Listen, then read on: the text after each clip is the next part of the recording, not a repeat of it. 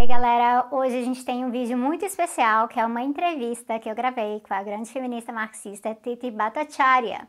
Vocês já conhecem a Titi Bhattacharya porque ela é uma das coautoras do livro Feminismo para os 99%, um manifesto que foi lançado pela editora Boitempo. A Titi é uma grande referência no debate de teoria de reprodução social, vou colocar o outro livro dela aqui, que saiu pela Pluto em 2017. Não temos em português por enquanto. Essa entrevista é uma parceria com a editora Boitempo, como forma também de estar divulgando o ciclo de debates por um feminismo para os 99%, que foi viabilizado pela Lei Aldir Blanc. Titi Bhattacharya é professora associada da Purdue University, ela trabalha com a teoria de reprodução social, ela também é militante na causa palestina, ela tem experiência com organizar mulheres, greves de mulheres, e ela também nos presenteou com vários outros debates nessa entrevista. Eu fiz a entrevista em inglês, mas as legendas em português estão disponíveis. Não esqueçam de ligar a legenda aqui. Entrevista depois da vinheta.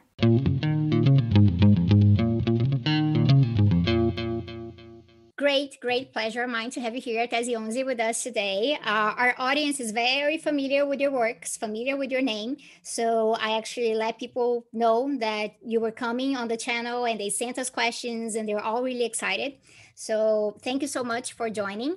Um, I've already introduced Tithi here in Portuguese for you, but I also wanted to mention something that when I was uh, looking into your biography, I just thought it was amazing that your cat is named Cleveland the Valiant. the Valiant. I think that's amazing. so, and it's nice to know like a little bit more like the great references that we have doing um, theory and doing uh, practical organizing that we also have like our lives and our likes and our wants. So get the the human part of it all.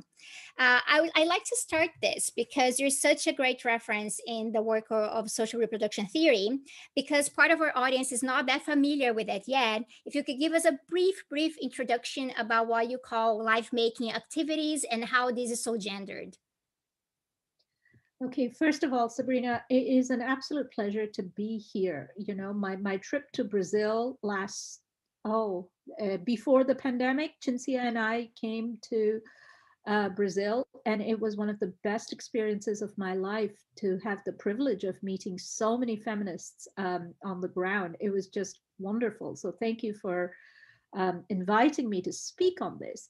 So I think um, I'll start with um, the the pandemic really because as we see the pandemic raging through the planet uh, devastating lives and livelihoods we also see capitalist governments worldwide they had to actually make an important shift in their governing strategies. So overnight we saw how nurses and janitors agricultural workers and supermarket stockers temporarily assumed greater importance than the stockbroker and the banker, right? Like if you look at the essential uh, worker list for any country, you know, last spring or summer, you would not see a single banker on that list, but you would see an agricultural food producer, farm worker, and a nurse. So productive labor, the work of producing commodities for profit, suddenly took a backseat, while reproductive labor, the work of actually producing people and life, the government suddenly had to focus on that. So, uh, in order to simply save the planet, which gives us two lessons, right? One is uh, the pandemic tragically clarified what we as feminists knew all along what is the kind of work that is necessary to maintain society? And you know it was uh, absolutely the work of um, social reproduction.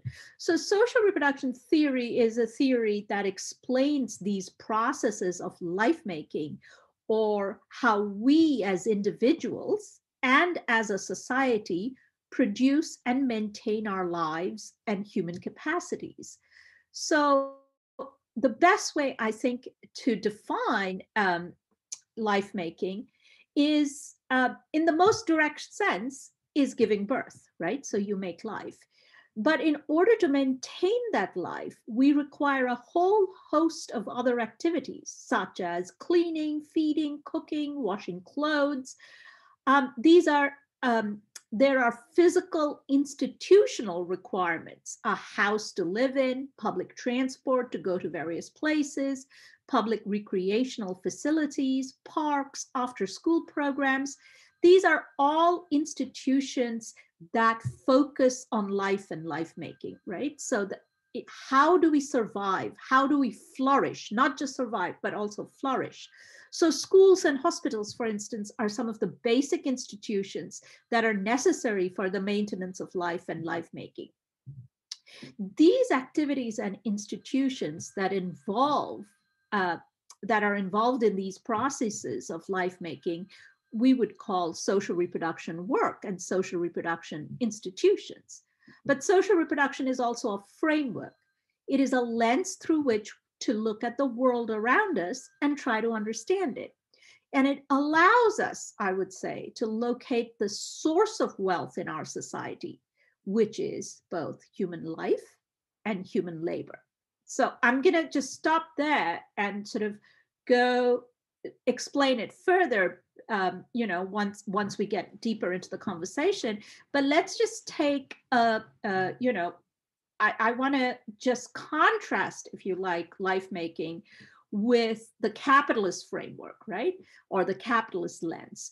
Capitalist lens and capitalist framework is just the opposite of life making. It is thing making or profit making right? So commodity production. Capitalists capitalism asks how many more things can we produce? You know how many more cars? How many more uh, varieties of toothpaste? And how many more um, you know shoes? And so on. Because things make profit. And this consideration is not about the impact of those things on people. Uh, their consideration is to create an empire of things in which capitalism is the sort of necromancer pulling out these uh, dead objects to create uh, you know a supreme world of things in which people and their lives have to be secondary to these things that nevertheless are created by people right? So we want to shift as a left as a feminist left the focus of activities from thing making to life making, right? From a capitalist framework to a social reproduction feminist framework.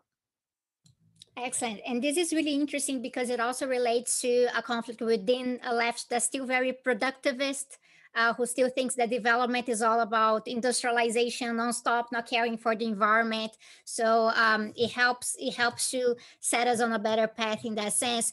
And you were talking about schools, and I think uh, in the situation of the pandemic, it shows us that we have uh, complicated gender conflict when it comes to the schools as well because at the same time that uh, a lot of the teachers at the schools are women and when the schools open they're risking their lives over there and sometimes they're not being made a priority by the governments to get vaccinated.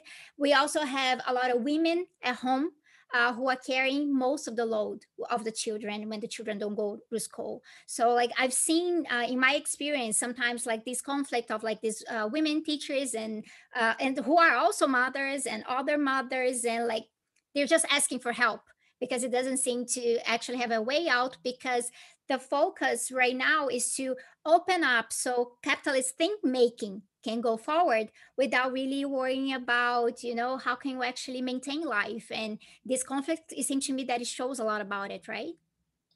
Absolutely. And this debate has been devastating i would say um, in two respects in the united states. One is in the respect of actual lives lost you know, um, of, of the virus surging and you opening up schools and then the infection spreading. But it has also been vital in, in the other respect where schools and the labor that teachers do in schools and in the US, like elsewhere, 80% of the workforce is women. Okay. So, but the labor of women in schools are seen simply as childcare facilities. Schools are not childcare facilities, right? These are women who are professionalized, and you have to respect their work for what it is. Uh, yes, they care for our children, but they are doing a professional service and educating our children. These are not your childcare facilities so that you know rich parents can and and in the united states at least the push has been from rich white parents okay? And rich white parents have the luxury of staying home and doing the work online which means they don't want their children underfoot at home right? So they want their children in uh, childcare or schools or whatever so that they can work from home. Now that said I completely support the need of all mothers, irrespective of class, to be able to, do their work within a context of a robust childcare program, right? But in this case, what is happening is the demand of childcare is overriding the actual safety of those people who would be providing the care and the education for the children, right? So this is a very, very dangerous uh, uh, trend, which has the potential to actually um, not just uh, devalue women's labor, which is always the case, but actually devalue lives of teachers and and um, you know childcare workers.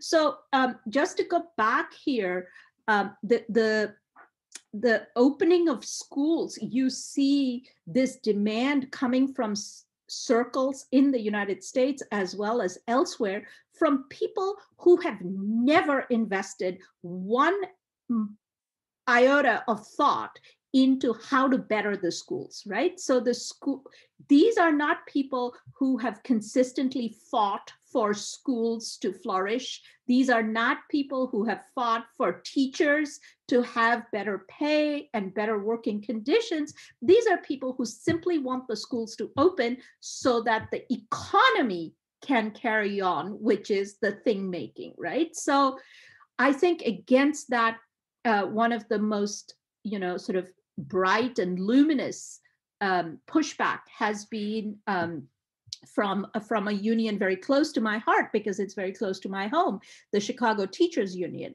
And the Chicago Teachers Union have actually led strikes through the pandemic and work stoppages demanding healthy and equitable conditions for the, the, the, the, teachers to go back. And it has had some effect. And, you know, the, the mayor and the um, Chicago um, uh, Chicago public school system has had to acquiesce and allow the teachers. And as a result the the chicago teachers have better working conditions than many other uh, teaching um, uh, school districts in in the us because they fought back. And so this is something um, i think is really really important for us to understand the context in which people are demanding schools to be open, right? Are you demanding schools to be open for your children's welfare, or are you demanding schools to be open for the welfare of the economy, which are very different things? And the second thing I will say is in the US, at least, now the talk is about infrastructure, right? That um, uh, Biden, President Biden is going to um, invest trillions in the US infrastructure, which, as socialists and feminists, we absolutely welcome. Yes, please spend more money on roads and bridges rather than on guns and uh, tanks, right? However, I want to make a case here that childcare and schools are as much of an infrastructure as bridges and uh, roads, right? So this has to be included in our framework and thinking about infrastructure, uh, life-making infrastructures, and that needs equal amount of attention and, and investment in the coming years. That's excellent. I'm going to actually leave a link uh, for uh, the audience here on the Chicago Teachers Union because it has a long history of struggles. And uh, so it sets a really good example, which I think leads us to think about strikes again, like more generally, because. Um, you know, a lot of the um, uh, socialist feminist work is talking about women's strike. And we are in a really complicated situation right now like uh, in a lot of places mobilizing still quite uh, difficult. Brazil is uh, at the worst worst part of the pandemic. We have a president who actually advocates death so it's about death making as well when it comes to Bolsonaro. And so it's hard to organize. Like, what are the perspectives that we can see? You know, by the end of the pandemic coming out, sometimes it seems like we're being um, uh, uh, perhaps a little bit optimistic when we think about a post pandemic world because it's really taken its toll on us. But what do you see as a perspective for the near future here? Well, I think feminist strikes are absolutely um, vital to the uh, comeback of militancy in all forms, right? So I think that feminist strikes, especially in countries um, uh, uh, of the global south, uh, feminist strikes and feminist movements have actually been leading um, the general militancy of society, right? So from feminist strike, because women organized on the ground against draconian state measures like, um, like banning abortions or healthcare or childcare, because women organized on the ground, that actually created the space for militancy to spread to traditional like trade unions and and so on right? So i think feminist strikes have been the sort of um, the vein, if you like, the deep vein of organizing in the global south from which has sprung other militant struggles, right? So uh, one of the things, of course, is, pandemic makes all organizing difficult because we are all isolated. We um, we do not, um, you know, communicate in the ways and spaces that we used to before the pandemic. That being said, I think there are some really wonderful uh, examples against the sort of, um, uh, you know, sort of isolationist or alienated uh, existence that we've been forced to lead. So the biggest example, of course, is Poland. You know, where um, women organized and and nearly stopped the country. The other example is the anti-racist um, organizing, the Black Lives Matter organizing in, in the United States and elsewhere, right? Also, in many cases, led uh, these anti-racist organizing have been led by women.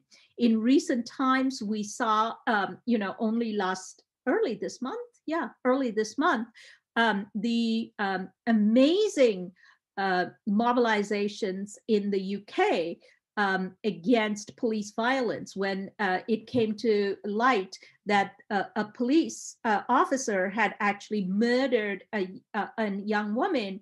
And so women on the ground just uh, organized overnight to have these uh, brilliant vigils and marches. And of course, the police attacked those mar- marches, interestingly, in the name of public safety right so that this is you know we are only sort of uh, you know, hitting you with batons so that you are safe, which was a um, very, very um, hilarious, if if it wasn't heartbreaking, way to keep women safe through violating their rights, right? So, so but but women persisted, and it was a fantastic anti-racist mobilizing. And again, uh, in the UK in recent years of this great mobilizations, I have only seen young women of color really leading this organizing because, of course, women of color, immigrant women, are always at the brunt of state and police violence. So, yes, it's hard to organize, but it's possible. And so I hold out hope for if this pandemic continues in, in some form or the other, we should not be um, you know cowed down by the state uh, because sometimes we have to organize just in order to live right? Just in order to survive. So we have to so for the black lives matter it was a question of are we going to be killed by the pandemic or are we going to be killed by the police? And sometimes you just have to make that decision as to um, how we have to organize in order to live.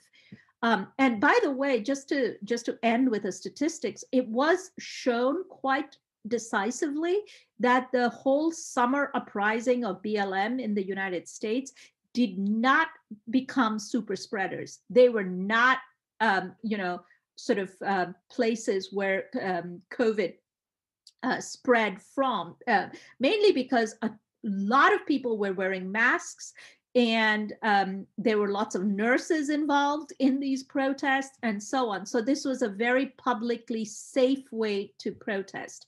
Um, so uh, those those uh, statistics still um, exist. So I, I I have a lot of hope. That's great, and this is really important to um, demystify this notion that if you mobilize during the pandemic, you're actually contributing to the pandemic. Uh, we could actually argue that places like public transportation that's packed with workers, that you have the right to stay at home as well, uh, they're actually places that are much more dangerous, right? And um, in these circumstances, because we're dealing with some um, more um, recent events of the past year, there's also the, the uh, in feminism for the 99%, um, you, Cinzia, and Nancy, you, you you talk about as well um, how there's like Islamophobia sometimes even in the feminist movement because some women are excluded. There's the, the, the, issue of racism is still quite strong within feminism and feminism should be more inclusive in that sense. And right now we're dealing with the discussions in france around the hijab ban.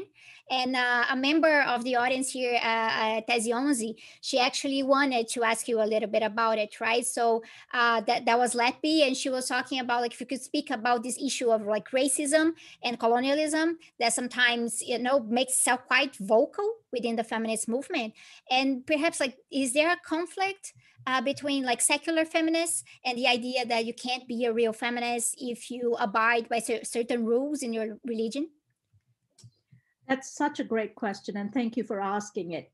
So, I'm going to start with an anecdote because when we organized the first feminist strike in 2017, as a longtime Palestine activist, I wanted to make sure that Palestine was at the center of our um, manifesto, the the one the sort of program that we drew up in 2017, that we um, that this strike had to be not just feminist, it had to be anti capitalist and anti imperialist, right? So we said we support BDS and we support um, the, the right of return of Palestinian uh, citizens back to their homeland. And so um, when we were doing all the organizing, there was a um, uh, there was an article in the New York Times uh, attacking us, um, is saying, you know, does your feminist strike not have a place for Zionism, right? And the kind of arguments that she put forward, it, you know, in a way was really great because they were so easy to dismantle right so in a way uh, i i actually welcomed that article because it allowed us a talking point as to why dispossession murder does not have place in feminism. Okay just as exploitation and oppression doesn't have a place in feminism. So how can you say this is a feminist movement if some of the a part of this movement is actually colluding with the uh, dispossession of sisters and, and and women in another part of the globe, right? So if our feminism has to be global, and if our feminism has to have some resources to take on capitalism, then it cannot make peace with imperialist practices. So this brings us to the question of hijab. I mean, it's not just a question of the right of women to wear whatever the hell they want, okay, and and follow their religious um, uh, eh, their religious um, rules. It is also a question of what France has done since colonial days to actually exclude, demonize, and create Muslims and Arabs and Algerians as the other to French citizenship, right? So th- there, there have been explicit laws you know and explicit moves by the French state to actually demonize Muslims and Muslim women. So if you wear the hijab, you cannot drop off your child at the school. If you wear a hijab, you cannot uh, you know, go to a public swimming pool in France. Okay, these were the hijab rules, which are absolutely tied to older colonial projects of France okay, in Algeria and elsewhere, but are newly erected in the post 9-11 world to actually uh, uh, you know carry on this sort of war on terror that was initiated by the united states but also uh, you know very happily subscribed to by, by france. And so if you are a feminist you absolutely have to stand with Muslim women everywhere, you know, because this is the new victim that the West wants to create. Like, I am going to bomb Afghanistan because I want to free women. I want to ban the hijab because I want to educate women into secular feminism. Okay. So none of these things are actually true. And all of these things are actually done for a completely different purpose. Okay, so it is not to free women and it's not to educate women. It is actually to continue the wider imperialist project that the West has in various parts of the world and to demonize people from these parts of the world on their soil. So I think uh, you cannot be a feminist if you uh, you know draw this difference between secular feminism and Islamic feminism. I think you have to, your feminism has to say first and foremost that you stand with all the oppressed in the world, right? So this means that your feminism has to be uh, fighting Islamophobia just as strongly as it fights anti Semitism.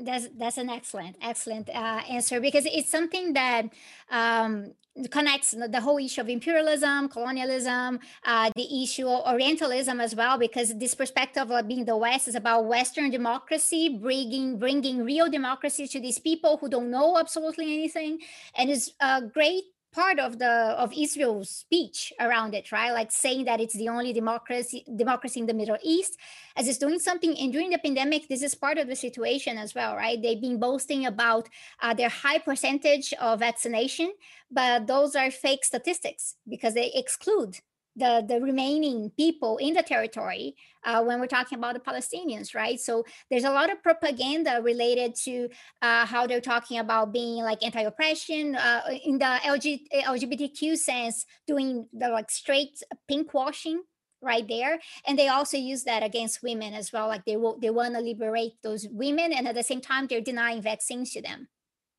Exactly. So today's new york times has this um, article which just you know made my blood boil which says israel has an 80% vaccination uh, trend. 80% of what? You know no one on the west bank has been given a vaccine yet okay? Even within israel because it's an apartheid state uh, you know, uh, Palestinians do not have access to the vaccine. And this is a wider phenomenon that we're seeing with what I call vaccine imperialism, which is all the rich countries are actually um, uh, actually have all the vaccines and are producing the vaccines, while countries of the global south have been left to found, uh, you know, flounder and and not have access to this sort of vital, life-giving uh, technology and and medicine. But here's here's the thing, right? This virus is neither an imperialist. The virus does not have politics. So your political decisions have no bearing on the virus. So, what happens is if you are taking this really short sighted position of not vaccinating internationally, irrespective of you know your uh, economic status, then the virus will mutate in other parts of the globe, the global south, and so on. And these mutations will travel back to the rich countries and then your vaccines may or may not be useful, right? So um, internationalism is our um, motto as feminists and, and socialists. But I think internationalism here is simply a matter of good public health policy. Because if you're not an internationalist, and if you are going to be an imperialist about your vaccines, then that's going to come back on you and your population sooner or later. To get back to Israel, I think um, you know it is um, absolutely incumbent. I think it is absolutely imperative for the feminist movement in general and the uh, socialist movement as well to actually sign on to BDS because BDS is the only civil society movement out of Palestine created by Palestinians, led and shaped by Palestinian feminists, which is asking us for our solidarity and our help, right? So I consider BDS to be a global picket line, okay? A picket line that we, as members of the earth, are asked not to cross. And I think because of our commitment to an internationalist feminism, we should be the first to say, do not cross that picket line. Yeah, that's that's very powerful, and that's the reason why BDS is being criminalized in many places, right? And let's talk about France again in the in, in those circumstances, right? So um, if it's being criminalized, it's because they know BDS has the potential to actually put pressure in this situation. So I wholly agree with you. Uh, but our time is running out, so I like to finish it finish it up with uh, another question that came from someone uh, in our audience at 11, Vivian, and she was asking, like you mentioned, uh, the the Chicago Teachers Union, so we know the trade unions are, are also a special place where we can struggle for social reproductive justice. Uh, but like, could you speak, you know, a few more examples, uh, perhaps like things that we can do in our communities, or what are the key demands that we have to make when we're in a dispute with the state right now? Right. So I think, um, thank you for that question. I think trade unions are very important, but in vast parts of the globe, there are no trade unions, right? So community activity is absolutely vital. And actually, community activity and community struggles may be the bed on which trade union future trade union movements may be built right so for instance to give you an example um, uh, the the uh, the successful uh, movement against uh, water privatization in Cochabamba, Bolivia, was actually led by women in the community. But these women were veterans of a teacher strike from before right? So both of those struggles kind of interwove and bled into each other. So these women were teachers who were in the trade union struggle before, but when and and were trained in a certain way in the labor movement, but then led this community-based struggle against water privatization. But right now, I think what we want to draw attention to as as organizers and activists is we will not go back to the old normal. That is, I think, should be our framing and our rock bed of demands, right? That we refuse to go back to the old normal because the old normal was racist, sexist, imperialist, uh, devalued our labor and our work, and actually was devastating the planet. So, all the effort that governments are taking to go back to normal, we have to redefine that normal. And the first step for me, at least, uh, to redefine that normal is to shift the focus from thing making to life making. Put your money into life making infrastructures and take your money away from death making institutions like the military and the um, and the army and the police in in the case of the United States, but also move your focus away from other longer term death making activities such as producing more and more cars the fossil fuel industry and so on so that is, I think, our, or at least my sort of battle cry going into tomorrow. We will not go back to the old normal. We want a new normal that is uh, that pays attention to women's work, women's labor, and the future of our planet we have a saying, uh, and we even have a flag of this, like for Tese 11, which is about, you know, radicalize what is normal and normalize the radical. So I think this is about where we want to go. We want to go in a radical direction that actually changes uh, the current reality. So thank you so much, Tithi. It was this was amazing. Like your quite like your answers uh, were very inspiring. Thank you for sharing your time, your knowledge, your experience with us here today.